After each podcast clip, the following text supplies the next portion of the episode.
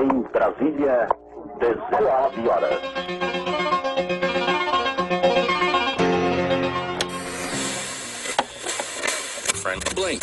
Hoje você é quem manda. Esta é a voz do Brasil com o Jornal Nacional.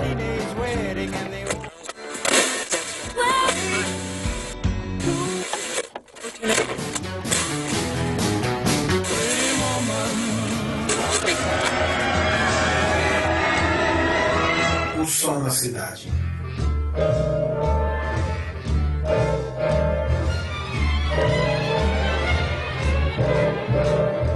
Those fingers in my hair, that sly come hither stare, that strips my conscience bare, it's witchcraft. And I've got no defense for it. Salve, salve ouvintes, meu nome é Rafael Oliveira e esse é o podcast mais musical do interior de Pernambuco, o podcast O Som na Cidade. Esse podcast é produzido pela startup Talkincast, produção de podcast. Você pode conferir todo o portfólio da Talkincast acessando o site www.talkincast.com.br ou entrar em contato através do, do e-mail contato@talkincast.com.br e também pelo Facebook, facebook.com.br talkincast. Para falar diretamente com nós do podcast O Som na Cidade, você pode nos enviar um e-mail para o somnacidade@gmail.com ou pelo Facebook, facebook.com.br o som na cidade. Estamos em todos os lugares para poder falar conosco a qualquer hora e a qualquer momento. Eu já começo esse podcast agradecendo, como de costume, a todos que apoiam o podcast Som na Cidade, que estão sempre lá comentando, ouvindo, dando feedback. É... Professor Fábio Chicô, que é um cara que sempre apoia, que sempre está ouvindo o nosso podcast. André Ben, e um novo ouvinte aí, né, que a gente está conquistando. André Carvalho, Walter Andrade, que é um dos produtores de um projeto sensacional que acontece aqui na minha cidade, que é do, o Cineclube Avalovara. É um, é um cineclube que exibe, dá prioridade a produções regionais aqui de Pernambuco, filmes geniais, longa-metragens, curtas-metragens. Então eu acho que Walter vai ser um cara que vai gostar muito desse podcast. Pelo título aí, vocês já sabem do que se trata. Siqueirinha, nosso companheiro de Talking Cash, companheiro de edição. Rodolfo Luna, é, Everes Oliveira, Diógenes Marinho, Arthur Carvalho, Bartô, que tem uma loja de disco, de CD que se chama Recordes da Música. Cristóvão Roque, que tem o seu programa na rádio, também tem a sua loja que vende artefatos rock and roll aqui na cidade de Vitória de Santo Antão. É, o nome, o, o nome da, da, da, loja do, do Cristóvão é Clássicos do Rock, pode procurar aí no Facebook. E todos os outros que, de uma forma ou de outra, sempre nos acompanham.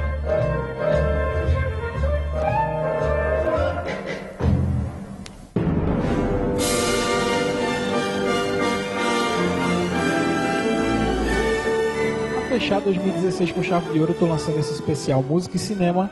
É, e eu dependo muito do feedback de vocês, que continuem a dar esse feedback. E lembre-se, quanto mais vocês compartilham e dão esse, esse feedback, mais nos motiva para continuar o trabalho e nos dá a possibilidade de buscar novos parceiros para apoiar esse projeto do podcast Som na Cidade. Então eu confio em todos vocês. Desde os primórdios, nós sempre associamos imagem ao som. Isso é mais do que normal, né? Acho que se não for por questões de interesse histórico, é muito fora do comum a gente assistir alguma produção visual totalmente muda, sem som. É interessante notar que desde os primórdios do cinema, quase nenhuma produção era totalmente muda. E eu vou dizer por quê. Você me pergunta, né? E o cinema mudo tal? Assim, mesmo nos filmes que não tinham som, os diretores contratavam pianistas, normalmente pianistas, né? Para tocar ao vivo durante a exibição daquele filme. Os pianistas eram orientados a criarem um clima, né? De tensão quando o filme pedia, quando tivesse uma cena mais tensa, tocar temas alegres quando o filme assim pedisse, né? E essa trilha sonora, entre aspas, completava né, o ambiente do filme. Em algumas salas de cinema, um pouco mais elitistas, né, principalmente lá da Europa, podia-se encontrar orquestras inteiras fazendo a ambientação musical do filme. Imagina você assistindo um filme e uma orquestra por trás tocando o tema daquele filme.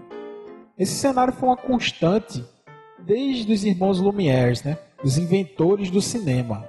Mas é, tudo veio a mudar lá na década de 20, acho que finalzinho da década de 20, mas precisamente 1926, com a invenção de um equipamento que revolucionou o modo de se fazer cinema e de se assistir cinema, o famoso Vitafone. Talvez você nunca tenha ouvido falar do Vitafone, mas eu vou te explicar o que é o Vitafone. O Vitafone ele deu som aos filmes da década de 20.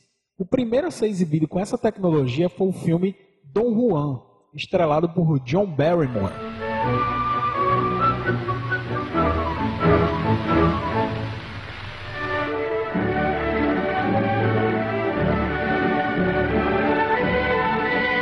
Mas um grande sucesso desse primeiro filme o Warner, a produtora Warner, investiu em um novo filme que usou essa mesma tecnologia, né? Sendo assim, no ano de 1927 foi lançado o filme The Jazz Singer, com o ator Al Johnson.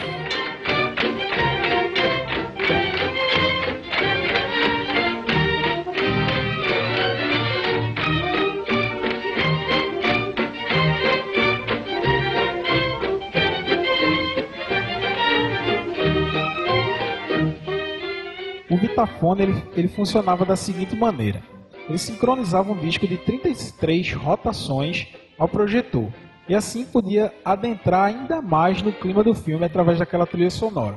Só lembrando que nós estamos falando de música, apenas música, nas salas de exibição, ainda, né? Apenas música. É, os atores ainda não eram audíveis. É, então, continuava com aquele esquema, né? Que você, meio, é, meio não, totalmente filme Charlie Chaplin, né? É, o, o, ator falava alguma coisa, a gente não ouvia, aí se cortava para um quadro onde aparecia a frase que o autor, que o ator falava, depois mudava o quadro de volta para a cena do filme. Isso foi evoluindo, né? Com o uso do Vitafone, os filmes foram começados a, a, a ser pensados com som. Sendo assim, a, a fala dos, autor, dos atores começaram a ser gravadas também nesse disco de 33 rotações. Essa tecnologia ficou conhecida como Sound on Disk, né? Porém, essa tecnologia tinha um problema, um pequeno problema.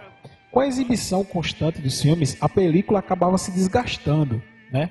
É, então, se, os, os, técnicos precisavam fazer é, manutenções naquelas películas, então eles iam lá e retiravam as partes defeituosas. Só que é o problema. Ele tirava as partes defeituosas da película. Porém, o disco que estava rodando é, não saía aquele trecho, né? Então se perdia todo o sincronismo labial dos, ator, dos atores com o que estava sendo tocado no disco. Esse era o problema. A adaptação que os, que os estúdios de cinema tiveram que passar para atender esse conceito foi bem complicado. Os atores não estavam preparados para esse tipo de interpretação de voz, né? Os atores eram muito é, performáticos, né? Não se tinha preocupação com a voz, então eles caprichavam bem na, na, na performance dos filmes. É, agora eles teriam que se preocupar também com a fala. Então, vários desses atores não conseguiram se adaptar e se perderam no ostracismo, depressão, alcoolismo. Foi uma constante na Hollywood da década de 20. Foi uma das primeiras crises que o Hollywood enfrentou.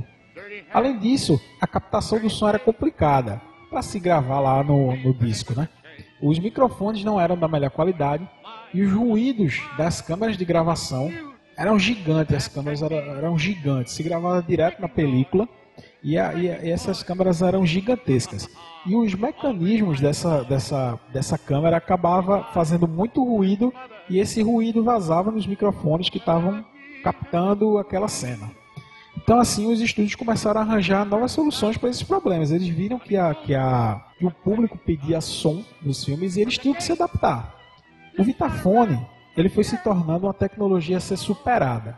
Por toda essa dificuldade apresentada, como eu falei antes, né, a questão das películas que se desgastavam, com a evolução dessa captação de som, com a necessidade dos estúdios, de melhoria, a gravação do som começou a ser na própria película.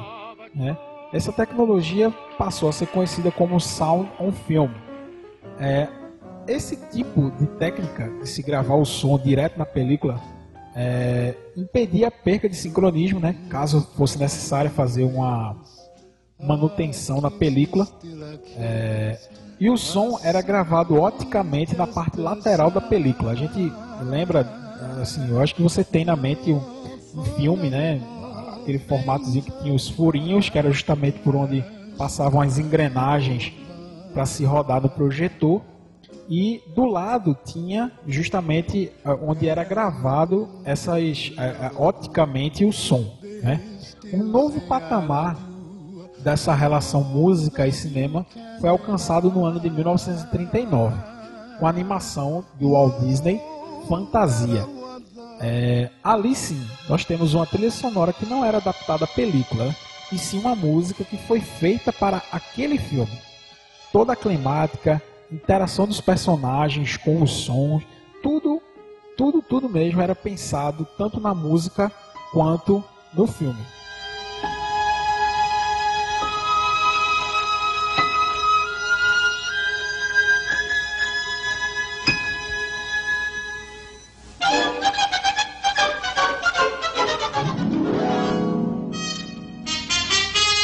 Só lembrando que, assim, é, é, antes se tinham músicas que faziam parte, né? Normalmente músicas instrumentais que climatizavam os filmes. Aqui não, o Walt Disney é, fazia com que os personagens da animação interagissem com a própria música e vice-versa, a música interagisse com os personagens. Então, é um novo patamar, certo? E só lembrando assim que a música vinha se estabelecendo e revolucionando o cinema e a narrativa também, né? Naquela mesma época, naquele mesmo ano de 1939, estava é, sendo produzido um filme que se chama Cidadão Kane de Orson Welles. Então a narrativa se passou também para um, novo patamar, uma nova maneira de se fazer cinema. Antes de prosseguir, eu gostaria de abrir um interessante parêntese nessa história de música e cinema. É, no ano de 1939, já que estamos lá falando do ano de 1939, foi lançado um filme, O Mágico de Oz. O filme possui uma trilha sonora da época, lógico, mas uma curiosidade assola o mundo da música desde o lançamento do disco Dark Side of the Moon, do Pink Floyd, no ano de 1934, então quase 30 anos depois. Algumas pessoas, acho que meio que sem querer, não sei na verdade, né, conseguiram sincronizar o disco do Pink Floyd com o filme. Isso mesmo. O disco feito 30 anos depois sincroniza perfeitamente com o filme de 1939. Eles ensinam o momento exato nessas pessoas que acharam essa, essa sincronia. Eles ensinam que para uma sincronização perfeita, é, parece que no terceiro rugido do leão da MGM, aquele leão clássico que apareceu nos filmes da década dessa época, é, no terceiro rugido se dá o play no disco. Para quem não tiver um toca-disco disponível um filme, uma película disponível em casa, tem disponível no YouTube o filme já sincronizado. Então é só procurar aí que vocês acham. Os fãs encontraram mais de 100 conexões perfeitas entre o disco e o momento exibido no filme. Por exemplo, vou dar alguns exemplos aqui.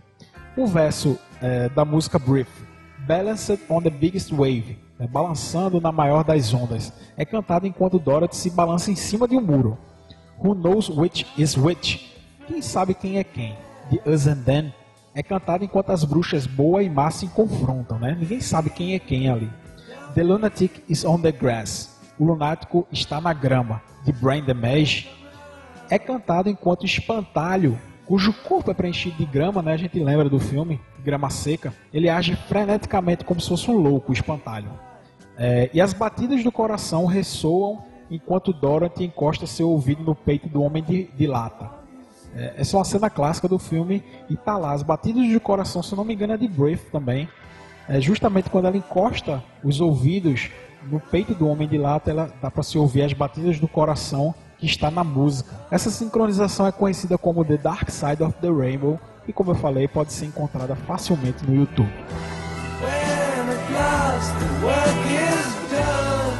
Voltando para a nossa história principal, a partir de toda essa revolução que nós falamos, o céu foi o limite, meu amigo. Cada década com sua característica, claro. Os anos de 1940 e 1950, década, na verdade, de 40 e de 50, foi a consolidação da música na sétima arte. Trilhas sonoras marcantes como Casa Blanca, E o Vento Levou. E como não citar, meu amigo, o clássico Singing in the Rain. Talvez tenha sido a primeira trilha sonora que virou a cara de um filme, né? Quando a gente fala Singing in the Rain, muita, talvez muitos de vocês é, assimilaram primeiro a música é, e depois o filme, ou vice-versa, sei lá. Sei que se tornaram quase um só.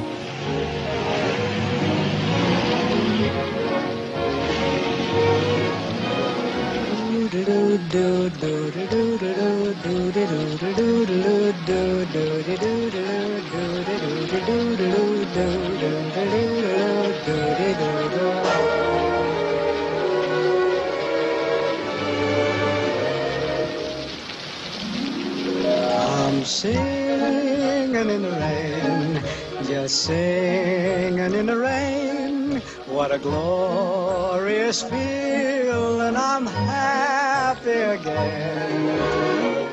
I'm laughing at clouds so dark up above. The sun's in my heart and I'm ready for love. Let the stormy clouds chase everyone from the place. Come on with the rain, I've a smile on my face. I walk down the lane with a happy refrain, just singing, singing in the rain, dancing in the rain.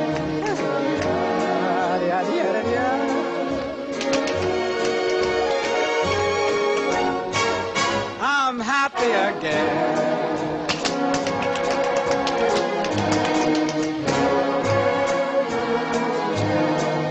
I'm singing and dancing in the rain. É, essa música, esse filme, na verdade, ficou marcado, pois o filme retrata justamente a Hollywood da década de 20.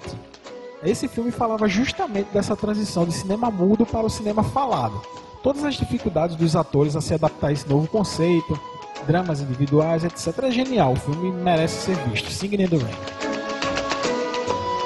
Na década de 50, com os filmes que conhecemos como noir, foi que percebemos como a trilha sonora ajuda a contar grandes histórias.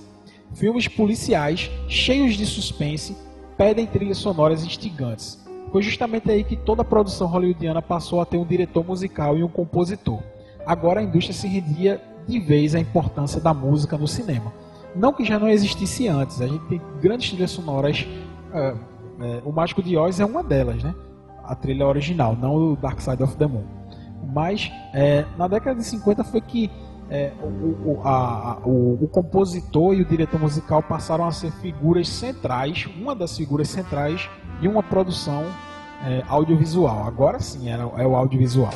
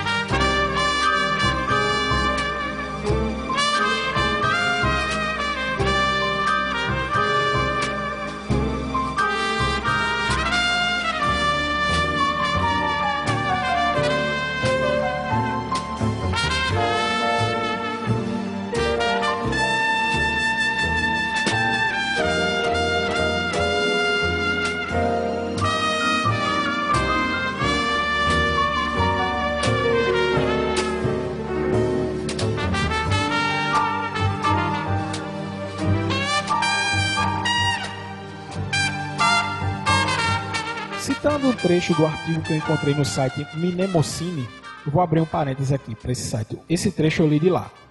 Algumas trilhas encaixam tão bem no espírito de um filme que o diretor adota o compositor oficialmente em todas as suas produções.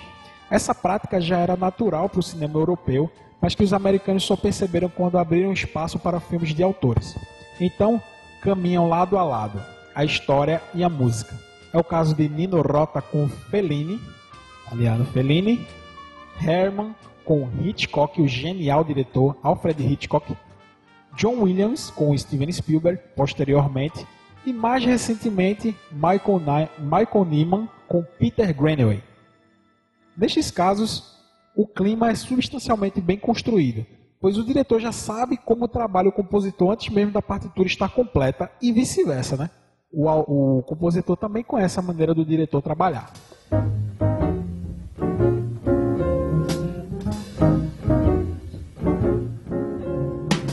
Heaven.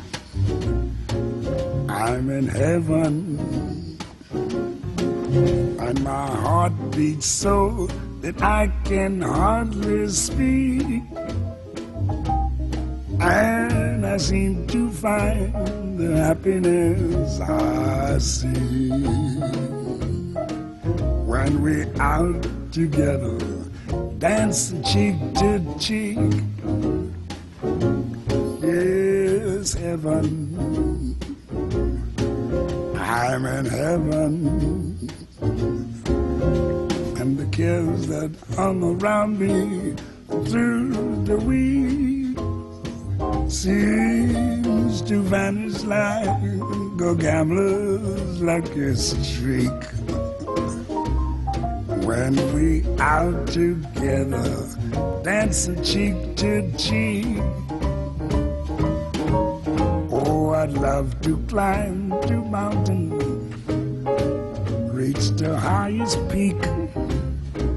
But it doesn't thrill me half as much as dancing cheek to cheek. Oh, I'd love to go out fishing in a river or a creek. But I don't enjoy it half as much as dancing cheek to cheek. Now, mama, dance with me. I want my arms about you, the charms about you will carry me through.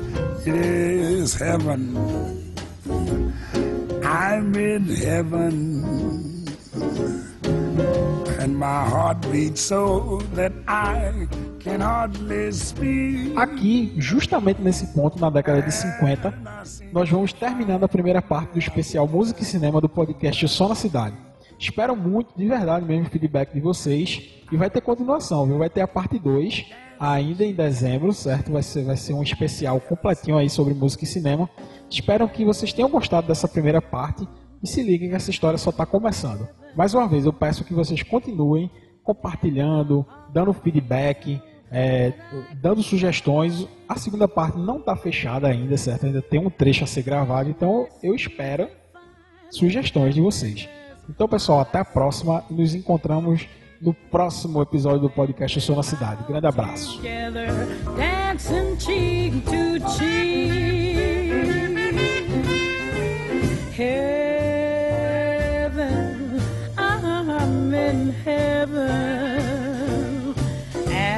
Cares that hung around me through the week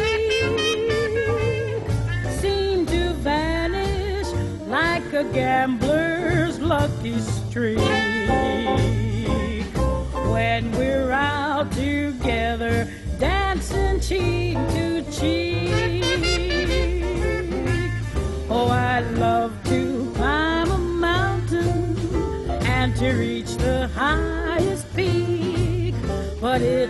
Doesn't thrill me half as much as dancing cheek to cheek.